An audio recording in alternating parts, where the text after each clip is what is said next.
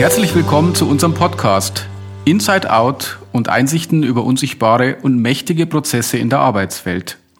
Unsere aktuelle Themenreihe über Beziehungsdynamiken am Arbeitsplatz beschäftigt sich damit, was passiert, wenn Menschen in der Arbeitswelt interagieren und welche unbewussten Dynamiken und Mechanismen sich dann abspielen können. Und welche Ansatzpunkte es gibt, um aus schrägen oder auch verwirrenden Beziehungsinteraktionen wieder herauszukommen. Mein Name ist Markus Zimmermann, ich bin Ökonom mit einem besonderen Interesse für systemische und psychodynamische Beratung.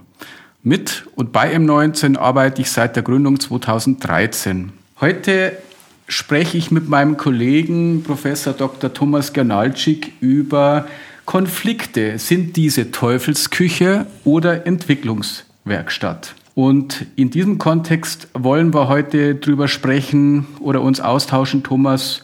Was sind denn negative, aber auch positive Auswirkungen auf unsere Arbeit? Was ist eigentlich ein Konflikt und für was bitte soll denn dieser gut sein? Und resultiert nicht letztlich aus Konflikten Zerstörung oder reparieren sie, was in unserer Zusammenarbeit nicht mehr funktioniert? Dies und mehr gleich auch von Thomas, dir. Vielleicht magst du dich aber noch mal kurz vorstellen, wer du bist und was du denn bei M19 so machst. Ja, danke Markus. Ich bin Thomas, bin vom Grundberuf her Psychologe und Psychoanalytiker und ich verstehe mich als Experte für gute Zusammenarbeit, Führung und für das Lösen von Konflikten. Und du hast ja so schön in deinem Teaser schon gesagt, was ist es nun? Schrecken oder Erlösung, oder? Und wir haben doch im Vorfeld schon so schöne Titel gesammelt. Willst du mal einen verraten? Einen können wir verraten. Ach, wir machen das im Ping-Pong-Verfahren, Thomas, äh, weil klar. so schöne dabei sind. Ja, eine Möglichkeit wäre für den Titel gewesen Konflikte als Erfolgskiller und Entwicklungsmotor. Oder gemeinsam in den Abgrund oder Kaffee trinken. Oder du hast angefangen Auge um Auge. Also mir gefällt besonders gut, der Zweck heiligt meine Mittel. Oder du kannst bei erleben, was passiert, wenn ich mich zur Wehr setze. Die Kurzfassung heißt, ich hab recht und du sei mal ruhig. Ja, okay. Da passt ja wunderbar, Thomas, äh, unsere Standardfrage zu stellen, die wir ja in jeder Folge aufrufen. Was würdest denn du sagen, warum lohnt es sich heute für unsere Zuhörer dabei zu sein und zuzuhören? Wenn unsere Zuhörer heute gut zuhören, dann lernen sie, dass hinter sachlichen Auseinandersetzungen in der Regel ganz empfindliche persönliche Themen stecken. Und nur wenn ich auf diese persönlichen Themen gut eingehe, habe ich eine Chance, wieder rauszukommen und gemeinsam Gas zu geben. Also man könnte auch sagen, da passt jetzt vielleicht der, unser letztlich gewählter Titel Konflikte als eine eigene persönliche Entwicklungswerkstatt. Thomas, uns ist ja immer wichtig, so die Perspektive unserer Zuhörer mit, mit einzufangen oder mit einzubinden. Und ich würde dich gerne gerade beim Thema Konflikt als erfahrenen Mediator fragen. Was ist denn eigentlich ein Konflikt? Ein Konflikt entsteht immer dann, wenn gegensätzliche Interessen und Bedürfnisse zusammenstoßen. Damit sind Konflikte, wenn man das als Unterschied markiert oder einer will so und einer will so markiert, ganz alltägliche Bestandteile unserer Zusammenarbeit. Und in Organisationen sind Konflikte vorprogrammiert oder praktisch in die Festplatte eingebaut. Das heißt nämlich, die Einkaufsabteilung will und muss möglichst billige Teile einkaufen. Die Entwicklungsabteilung braucht das allerbeste Material, um super Sachen hinzukriegen und bestimmte Qualitätsstandards zu halten. Und das ist eine sachliche Differenz. Die kann man gutartig oder bösartig miteinander verhandeln. Mhm. Wir haben ja jetzt bewusst äh, zum Einstieg dieses Begriffspaar genommen, äh, nämlich Teufelsküche und Entwicklungswerkstatt. Mir geht es ja persönlich nach all den Jahren auch aus der eigenen Profession raus, im Umgang mit Konflikten immer noch so, wenn man jetzt Konflikt hört, hört man zuerst mal Teufelsküche raus. Wie kann denn jetzt daraus eine Entwicklungswerkstatt werden? Lass mich mal tief im Tal anfangen. Ich gehe mal auf die Ebene der Teufelsküche. Und bei der Teufelsküche sieht es für die Beteiligten wirklich übel aus. Da gibt es ja die Konfliktklassifikation von Glasel und die heißt Lose, Lose. Mit anderen Worten, ist mir egal, ob ich verliere, Hauptsache du verlierst. In diesem Stadium eines Konflikts bin ich bereit, alles zu tun, um den anderen zu schaden, auch wenn es mir selber schadet. Und es ist wichtig, von dieser Eskalationsstufe vielleicht über einen mittleren Weg, Win-Lose, immerhin, es gibt einen Gewinner und einen Verlierer. Das bedeutet, ich tue nichts, was mir selber schadet, aber ich nehme in Kauf, dass der Verlierer alt aussieht, zu Win-Win. Bei Win-Win, da gelingt es mir, einen Konflikt als Entwicklungswerkstatt, wie du so schön sagst, zu nutzen und ich nehme deine Idee, obwohl sie konträr zu meiner ist, überleg, was dran sein könnte und wir versuchen daraus zusammen was Neues zu machen. Mhm. Mhm. Konflikte sind ja gerade in der Welt, ich will nicht sagen äh, en vogue, aber spätestens seit Donald Trump weg ist, hoffen wir ja, dass es weniger Konflikte auf der Welt gibt. Jetzt hast du diese drei Ebenen genannt. Ich, ich würde sie mal nochmal aufführen. Erste Ebene Lose-Lose, zweite Ebene Win-Lose, dritte Ebene Win-Win-Situation. Ich glaube, diesen Begriff kennt wahrscheinlich jeder. Das sagt jetzt die Wissenschaft. Aber hast du denn auch ein Praxisbeispiel dafür, an dem wir das Ganze nochmal erläutern könnten? Ich erinnere mich lebhaft an eine Szene in einem Besprechungsraum ohne Fenster. Und für unsere Zuhörer, das war schon Ausdruck des Konflikts. Die beiden Geschäftsführer waren nicht mehr in der Lage, sich selber in ihrer Firma über ihr Sekretariat einen Raum buchen zu lassen, der Fenster hatte. Also saßen wir bei künstlicher Beleuchtung und es war herrlich. Der eine schaute in die eine Ecke nach Osten, der andere schaute in die andere Ecke nach Westen.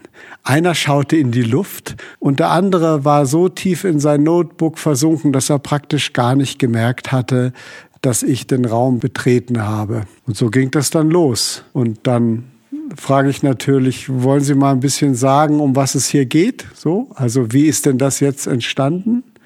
Man kann aber auch sagen, ich glaube, hier ist dicke Luft, oder? Und beide haben dann den Kopf geschüttelt und haben darauf nicht reagiert. Und wir hatten ja vorhin gesagt, am Anfang steht eine sachliche Differenz oder ein Unterschied. Der kaufmännische Geschäftsführer wollte ein paar Leute in die kaufmännische Abteilung vorübergehend versetzen aus der Technikabteilung, weil die ein riesiges kaufmännisches Problem hatten. Die brauchten einfach noch fünf Leute mehr, um ganz bestimmte Sachen zeitnah hinzukriegen. Aber er hat seinen Technikkollegen nicht gefragt. Der hat die einfach umgesetzt. Und daraufhin hat der Technikkollege die einfach wieder zurückgeholt und hat außerdem veröffentlicht, dass jeder Mitarbeiter in seinem Ressort arbeiten soll und dass das andere nicht nötig wäre. Mhm, mhm. Das ist ja jetzt die Betrachtung, wie war die Situation? Und wir, wir betonen ja immer, man muss, also Real Work gibt es nicht ohne emotionale Beteiligung oder, oder emotionale Arbeit. Und wie würdest du sagen, wenn du dich erinnerst an diesen Fall, wie hat sich denn das bei den Beteiligten, in dem Fall wahrscheinlich auch Kontrahenten, geäußert? Spannend ist, wenn ich mit den Leuten einzeln rede, dass der Zeitpunkt, wo der Konflikt losgeht, ein ganz unterschiedlicher ist. In der Regel hat jeder, der in einem Konflikt beteiligt ist, das Gefühl, der andere hat angefangen und ich setze mich nur zur Wehr. Der Techniker der die Leute wieder zurückgeholt hat, der hatte den Eindruck, er wäre mal wieder übergangen worden und es wäre mal wieder nicht mit ihm geredet worden und das wäre ganz typisch. Und er hatte noch sieben andere Beispiele, wo nach seiner Meinung der Kaufmann ihn überrollt hat. So gesehen hat der Kaufmann angefangen. Der Kaufmann hingegen, der völlig fassungslos war, wie der Techniker, etwas, was er sich ausgedacht hatte, rückgängig machen konnte und außerdem noch veröffentlichen würde, dass das eine blöde Idee von ihm war, hatte von Anfang an das Gefühl, dass der Kollege nicht mit ihm an einem Strang zieht und hatte den Eindruck, es macht gar keinen Sinn, sich mit ihm zu unterhalten. Also da war es der Techniker, der der Schwierige war. Und es geht noch weiter. Wenn du dann mit den Leuten redest, das ist diese emotionale Seite, die du ansprichst, Real Work die haben sich so wahnsinnig geärgert, dass der eine Rückenschmerzen hatte und der andere schlaflos war. Das ist also eine ganz starke emotionale Überlagerung des sachlichen Konflikts. Okay, Thomas, jetzt, das habe ich verstanden, emotionale Ebene. Hatte denn das irgendwelche Konsequenzen? Ich meine, wie lange haben die denn das da betrieben? Wo, oder was hat letztlich dazu geführt, dass die jetzt mit dir vielleicht auch den Konflikt oder die Konfliktlösung angehen wollten? Das ist eine gute Frage. In der Literatur sagt man, eine Mediation geht nur dann, wenn es beide wollen. In der Praxis ist es leider anders. Der Aufsichtsrat hat Ihnen gesagt, wenn Sie nicht jetzt anfangen, wieder Geschäftsführerprotokolle zu unterzeichnen, was Sie nämlich infolge der Eskalation nicht mehr gemacht haben, dann wird die Geschäftsführungszeit von beiden verkürzt und sie werden abberufen. Mhm. Also Sie hatten nicht unbedingt Lust, wegen des anderen in eine Klärung zu gehen, sondern um die eigene Haut zu retten. Mhm. Okay. Also ich fasse mal nochmal zusammen. Die haben sich richtig in die Wolle gekriegt, umgangssprachlich. Sie haben sich wahrscheinlich über einen längeren Zeitraum gestritten. Beide haben unterstellt, der jeweils andere hat aus irgendeinem sachlichen, inhaltlichen Grund damit begonnen oder der jeweils andere ist übervorteilt worden. Äh, letztlich hat der Aufsichtsrat also eine äußere Kraft dazu geführt, dass tatsächlich sowas wie eine Konfliktlösung oder zumindest der Versuch einer Mediation stattfinden kann. Jetzt würde mich natürlich und wahrscheinlich auch die Zuhörer interessieren, was hast du denn dann gemacht in dieser Mediation? Wie bist du denn da vorgegangen? In welchen Schritten? Ich habe erstmal einzeln mit den Konfliktpartnern geredet. Das ist was, was finde ich in der Literatur unterschätzt wird. Du musst mit jedem Einzelnen ein vertrauensvolles Verhältnis aufbauen, wo er seine rationalen und seine emotionalen Argumente auch in aller Ruhe entwickeln kann. Der kann sagen, es hat mich wahnsinnig geärgert, es hat mich was gekränkt. Kränkung ist etwas sehr Entscheidendes, wenn sich ein Mensch von jemand anderem an einem Schwachpunkt zurückgesetzt und ungerecht behandelt fühlt, dann ist das oft der Ausgangspunkt für einen wütenden Gegenschlag, der dann mhm. wiederum die nächste Reaktion beim Gegenüber erfasst. Und bei diesen Einzelgesprächen geht es eigentlich darum, die sachliche Differenz zu erfassen. Okay, was wollen Sie, was will er, an welcher Stelle wurde schwierig, wer hat angefangen. Aber es geht auch darum zu erfassen, welche Grundbedürfnisse vom Einzelnen frustriert worden sind. Also es war der Techniker, der gesagt hat, ich fühlte mich in meinem Grundbedürfnis Bedürfnis, als Geschäftsführer geachtet zu werden, massiv angegriffen, dass er veröffentlicht hat, dass das nicht sein sollte. Und mhm. bei den Einzelgesprächen, die führe ich mit dem einen und mit dem anderen, aber ich führe, wenn es ordentlich eskaliert ist, auch mehrmals. Und dann mache ich so etwas, was man unter dem Begriff der Pendeldiplomatie kennt. Das heißt, mit der Erlaubnis des ersten trage ich bestimmte Informationen zum zweiten und sage, hören Sie mal, Herr A findet das so und so, was denken Sie denn darüber?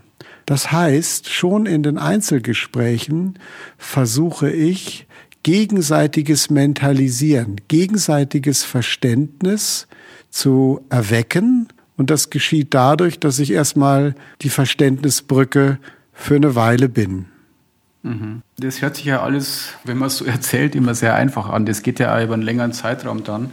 Was ich jetzt nochmal wichtig finde in der Zusammenfassung, manchmal hören sich die Dinge so banal an, aber es geht immer mit Einzelgesprächen los, in einer schwierigen Konfliktmediation zumindest. Ich habe auch verstanden, dass du sagst, man muss schon die Kränkung, also das Leiden ernst nehmen, welche Verletzung auf äh, jeweils beiden Seiten da ist und rausfinden, welche ist das denn? Ja, also du hast es so formuliert, du hast die Kränkung erfasst und du bist den nächsten Schritt gegangen in die Mentalisierung. Also das heißt, du hast geholfen, sich jeweils der einen Partei sich jeweils in die andere Partei hineinzuversetzen und in dieser verfahrenen Situation, ich nenne es jetzt einfach mal so, ja, das Konzept der Pendeldiplomatie oder das Vorgehen der Pendeldiplomatie angewendet. Mich interessiert jetzt natürlich besonders die Pendeldiplomatie, ja, weil vor meinem geistigen Auge sowas entsteht wie, so kenne ich das zumindest von vor 10, 15 Jahren Betriebsratsverhandlungen und es gibt zwei getrennte Räume, da sitzen die Parteien und man trifft sich in einem dritten Raum, wenn es irgendwann mal vorwärts geht und schickt sozusagen die Emissäre immer hin und her. Kannst du noch mal sagen, wie funktioniert denn das jetzt in dem Fall mit dieser Pendeldiplomatie? Ich nehme einen Teil raus. Mit dem Kaufmann habe ich besprochen, dass er den Eindruck hat, dass der Techniker ihn von Anfang an etwas weniger ernst genommen hat, als er es machen müsste. Er hatte das Gefühl, der reagiert auf seine Vorschläge nicht so, er antwortet nicht so konkret, er schaut verächtlich, hatte er den Eindruck, und er fühlte sich ganz subtil zurückgesetzt und schlecht behandelt. Er hat am Anfang gedacht, na, vielleicht bilde ich mir das ein, vielleicht ist das so einer, mit dem man so arbeiten muss. Und als dann die ersten Schwierigkeiten entstanden, da hatte er einen Beweis scheinbar, dass der andere ihn von Anfang an abgelehnt hatte. Mhm. Und das wiederum war für ihn der wichtigste Punkt, sich massiv zu wehren, damit es nicht noch schlimmer wird. Und jetzt fragst du, was ist jetzt Pendeldiplomatie dabei. Ich habe also diesen Teil mit dem Einverständnis mitgenommen zu seinem Kollegen und habe gesagt, ich habe etwas Interessantes in dem Gespräch mit Ihrem Kollegen erfahren. Ihr Kollege hatte nämlich den Eindruck, als Sie Ihre gemeinsame Arbeit begonnen haben, dass Sie ihn von Anfang an nicht so gut und wertschätzend behandelt haben, wie er es gewohnt war oder erwartet hätte. Können Sie sich noch an den Anfang erinnern? Und das war sehr beeindruckend, wie dann der Geschäftsführer ins Nachdenken kam und sich das überlegte, dass er in der Zeit, wo der Kollege kam, besonders gestresst war, weil es eine Krise gab, die er gerade bearbeiten musste und er erinnerte sich, dass in dieser Zeit seine Frau zu ihm gesagt hätte, dass er manchmal wie ein Roboter sein würde, weil er mhm. überhaupt nichts mehr ausdrücken würde an Gefühlen und machte für sich plötzlich eine Brücke dahin, dass er sagte, ja, okay, ich habe so nach Schablone funktioniert, ich kann mir schon vorstellen, dass das der Kollege unangenehm fand. Das hat für ihn ganz viel verändert. Er ist nämlich aus seiner Idee herausgekommen. Er hat angefangen, er ist schwierig zu, hey, ich habe vielleicht ein Signal gesetzt, was ich gar nicht setzen wollte. Dann habe ich mir erlaubt, wieder mit rüberzunehmen, dass ihn das betroffen gemacht hat und dass er darüber nachgedacht hat, dass er unter Megastress roboterhaft wird und habe das wieder zum ersten zurückgetragen. Und er hat es lebhaft bestätigt, hat gesagt, ja, er war völlig unemotional, hat sich überhaupt keine Zeit genommen, hat nur an den Punkten lang gearbeitet, hat kaum geantwortet. Aber gut, wenn er so unter Stress war, dann war das ja vielleicht nicht hauptsächlich gegen mich, sondern mehr der Situation geschuldet. Mhm. Und auf diese Weise trage ich kleine Einfühlungsmöglichkeiten von dem einen Nest zum anderen, damit es dort verwertet werden kann, damit der Blick geweitet wird und nicht nur das Monster gegenüber gesucht und gefunden wird. Mhm. Pendeldiplomatie habe ich ja vorher tatsächlich räumlich verstanden in der Jetztzeit, aber ich lerne gerade Pendeldiplomatie äh, bezieht sich nicht bloß auf den Raum oder auf die Gegenwart, sondern sehr wohl auch in Verbindung mit diesen Mentalisierungsschritten auf die Vergangenheit, also das Erlebte wieder hervorrufen, sozusagen auch vergangene Situationen mentalisieren gegenseitig. Hm. Ja, und zum Teilen zu bringen, was in dem Konfliktspannung nicht mehr möglich ist. Ich lerne auch gerade, Thomas, wir haben in der Vorbereitung ja schon mal von unserem Gespräch über das Folienmodell gesprochen und ich verstehe jetzt, dass du letztlich von einer Partei zur anderen gehst und jeweils eine Folie mitnimmst von der jeweiligen Partei und dann übereinander legst und dann im Idealfall betrachtet man das wahrscheinlich irgendwann gemeinsam. Das ist eine schöne Interpretation von meinem Folienmodell. Ich meine es ein bisschen anders. okay, dann ich sag doch mal, was meinst du damit? Ja, ich beziehe das Folienmodell vor allen Dingen auf die Art, wie das gemeinsame Gespräch geführt wird, weil nach der Pendeldiplomatie gibt es ja gemeinsame Gespräche. Mhm. Und bei den gemeinsamen Gesprächen geht es sehr strikt darum, A schildert seine Sicht der Dinge, möglichst nur auf einen Teilaspekt, damit es nicht zu unendlich viel wird, fünf mhm. Minuten lang, worin man sehr viel sagen kann. Und dann muss B, wie in jeder guten Konfliktmoderation, erstmal sagen, was er verstanden hat. Nur was er verstanden hat. Mhm. Und das macht dann B auch. Er sagt seine Sicht der Dinge und A muss sagen, was er verstanden hat. Das heißt, jeder von beiden zeichnet eine Folie, eine Overhead-Folie und der Umriss auf der Folie ist das wichtige Ereignis. Und dann legen wir die Geschichte von einem mit der Geschichte vom anderen übereinander und dann gibt's Deckung da muss man nicht viel drüber reden, da wo die Striche übereinander liegen. Aber es gibt auch riesige Unterschiede, mhm. wo der eine ein Feld schraffiert hat, was für den anderen ganz weiß ist. Die Folienmethode benutze ich als Metapher dafür, dass verschiedene Wirklichkeiten von mhm. einem bestimmten Abschnitt der gemeinsamen Geschichte übereinander gelegt werden und dann darüber gesprochen wird, wie kann es kommen, dass du diesen Tag ganz anders siehst als ich. An welcher Stelle war die Weiche, wo wir auseinandergegangen sind? Und im Laufe einer gelingenden Konfliktmoderation wird die Differenz zwischen den Folien kleiner oder sie wird deutlich erklärbar.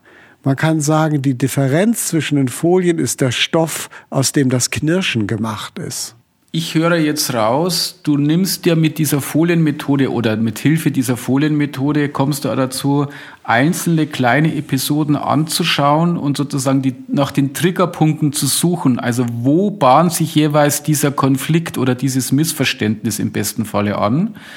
Und auch nehme ich jetzt mal an mit dem Ziel, dass die beiden das dann in Zukunft abrufen können, so im Erinnerungsmodus, okay, damals hat uns das da und da hingeführt lass uns heute schon mal drüber sprechen, bevor wir das Kind wieder in den Brunnen fallen lassen. Ganz genau. Deswegen spricht man bei Konfliktmoderation ja auch von kontrolliertem Dialog.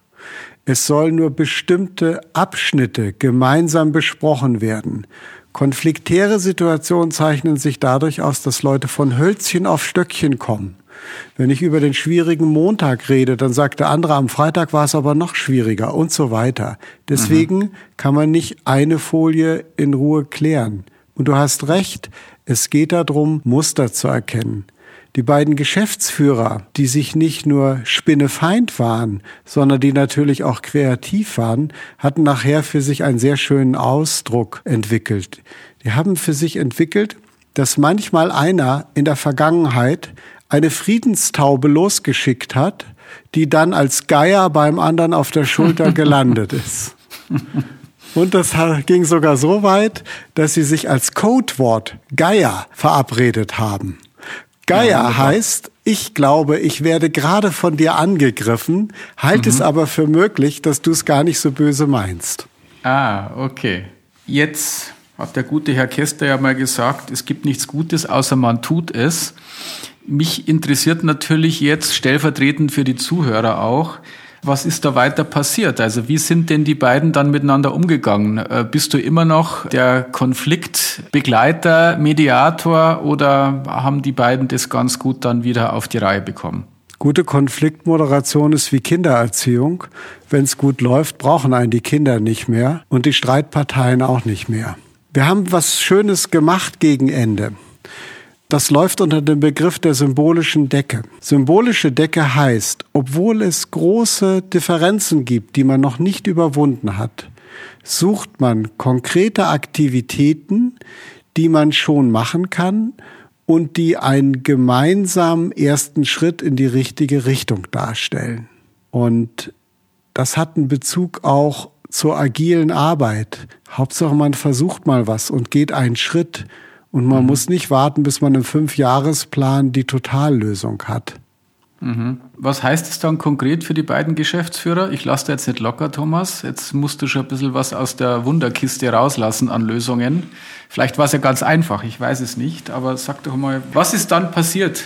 Im Laufe der Konfliktgespräche wurde deutlich, dass eine Auswirkung der Konflikte war, dass die verschiedenen Bereiche sich gegeneinander auch mittlerweile bekämpft haben, weil sie wussten, dass der Geschäftsführer jeweils hinter ihnen steht.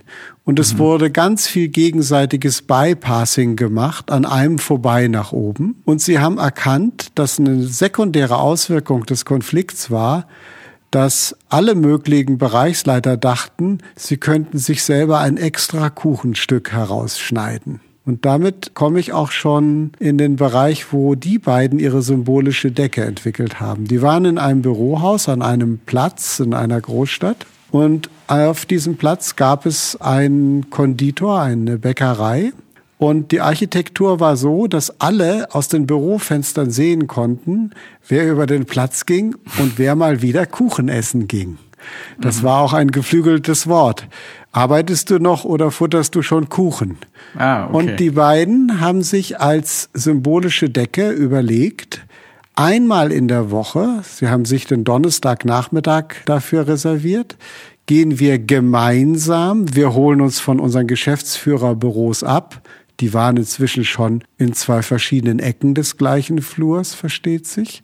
Wir holen uns ab, gehen zu Fuß die Stockwerke runter, gehen zu Fuß über den Platz, setzen uns hinter das Fenster und im Sommer auch auf die Stühle davor und essen dort mindestens 30 Minuten Kuchen und trinken Kaffee.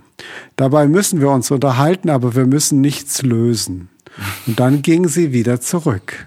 Mhm. Und diese symbolische Decke hat dazu geführt, dass sie auch ganz nette Seiten gegenseitig festgestellt haben. Wir haben ein wunderbares Gespräch nachher über die Kuchenvorlieben geführt. Und vor allen Dingen hat es eine riesige Irritation zum Guten hin in der Firma ausgelöst, wie das sein kann, dass die beiden jetzt jede Woche da zum Kuchenessen gehen und dass man sich doch jetzt in Acht nehmen müsste, weil vermutlich ein Change geplant wäre, der alle betreffen könnte. Mhm. Ah, okay. Gut, also danke für dieses Beispiel, das ja sehr illustrativ ist. Ich stelle mir jetzt gerade tatsächlich äh, diese, diesen Platz vor und wie alle an den Fenstern kleben und schauen, was die beiden zerstrittenen Geschäftsführer da machen. Also Pendeldiplomatie nehme ich mit, ganz wichtiger Punkt, ganz wichtiges Konzept in der Konfliktlösung oder in der Konfliktmediation. Und auch die symbolische Decke gefällt mir sehr. Also man sollte sich eine symbolische Decke suchen, die einen dann sozusagen wieder zusammenbringt. Was würdest du sagen, fasziniert dich denn am meisten im Umgang mit Konflikten? Was erstaunt dich da vielleicht immer wieder oder was bewegt dich da? Ich finde faszinierend die zwei Seiten vom Konflikt und dass wenn Menschen sich emotional in den Kampfmodus begeben, sie auf eine Art sehr dumm werden. Psychoanalyse sagt, sie regredieren, sie kommen auf einen früheren Zustand zurück, der ihnen zum Beispiel Perspektivübernahme unmöglich macht und sie sind dann wirklich wie gefangen in ihrer eigenen Welt. Und wenn ich das zurückspiele an dich, was bedeutet denn das für dich persönlich, Markus? Hm, erstens habe ich gerade bei deinen Schilderungen an Fight or Flight gedacht, also so dieses typische Grundmuster, das wir haben, wenn wir Angst haben oder wenn wir jetzt irgendwie im Kampf sind. Mir ging durch den Kopf, wie kann man denn den Kampf mit klugen Mitteln führen? Das ist ja vielleicht auch noch eine andere Seite. Konflikt ist ja gleichzeitig Kampf- und Verhandlungsraum. Das hat mich eigentlich während deinen Schilderungen erinnert an den, an den Herrn Sun Tzu, der ja ein bekannter chinesischer Stratege war vor ein paar tausend Jahren, der sozusagen ja bewusst mit Schlachtfeld und Verhandlungstisch gearbeitet hat. Das ist aber vielleicht eine andere Geschichte. Also Verhandlungstechnik gehen wir sicherlich auch nochmal an einem anderen Punkt an. Ja. Ich glaube, wenn du von der Kampftechnik sprichst, möchte ich noch einen Gedanken ergänzen. Kluger Kampf wechselt bewusst zwischen Verhandlungsraum und Kampfraum. stummer Kampf bleibt permanent im Kampfraum und vergisst die konstruktiven Elemente des Verhandlungsraums für sich zu nutzen. Ah, da sind wir wieder beim Teufelskreis. Ganz also ich genau. kann mich immer entscheiden, wenn ich in der Lage bin, zurückzutreten und da mal auf die Situation vielleicht auch am Verhandlungstisch zu schauen. Thomas, vielen Dank bis hierhin. Jetzt kommt das Gemälde an der Wand. Du kennst es schon aus den ganzen Folgen, die wir bisher produziert haben. Wenn du unser Thema Konflikte, Teufelsküche, Entwicklungswerkstatt, was auch immer von heute als Bild ja an die Wand hängen würdest, was wäre da drauf zu sehen und warum? Ich sehe eine Landschaft und auf der einen Seite ist in dieser Landschaft eine dunkle und sehr tiefe Schlucht mit unübersichtlichem Gestrüpp am Boden. Und in diesem Gestrüpp lauern Schlangen. Und ich weiß, wenn ich einen falschen Schritt mache, werde ich unter Umständen tödlich gebissen. Und aus der Schlucht gibt es aber eine Öffnung in eine helle, freie Landschaft mit einem leicht kurvigen Spazierweg, der bergan führt. Und ich ergänze, und das Tor auf diesem Weg, durch das du oder wir schreiten, heißt Anerkennung und Perspektivübernahme. Wunderbar. Also ein kräftiges Bild. Thomas, vielen Dank für dieses Gespräch heute an unsere Zuhörer. Danke fürs Zuhören, fürs Dabeibleiben. Wie immer wird es in zwei Wochen eine neue Folge geben. In der Zwischenzeit freuen wir uns über Feedback, Kommentare, eure Themenwünsche, was auch immer. In unserer Folgenbeschreibung heute findet ihr auch wieder unsere Kontaktdaten. Besucht uns gerne auf unserer Homepage www.m19-organisationsberatung.de. Und wenn ihr dann immer noch nicht genug von uns habt, dann abonniert doch bitte auch gerne unseren Newsletter. Ja, bis dahin bleibt gesund und gelassen. Vielen Dank, Thomas, und bis zum nächsten Mal.